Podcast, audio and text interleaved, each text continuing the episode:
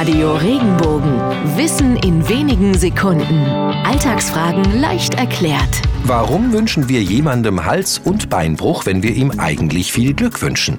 Dahinter steckt zum einen der Aberglaube, dass gute Wünsche genau das Gegenteil bewirken, wenn man es direkt sagt. Also wünscht man seinem Gegenüber besser das, was ihm auf keinen Fall widerfahren soll. Eine weitere Erklärung für das Sprichwort stammt aus dem Jüdischen. Dort wünscht man sich Haslacha Weberacha, was auf gut Deutsch so viel wie Erfolg und Segen heißt. Da die wenigsten Deutschen Jiddisch verstehen, wurde der Ausdruck Haslache Weberacha zu Hals- und Beinbruch. Klingt doch ganz ähnlich.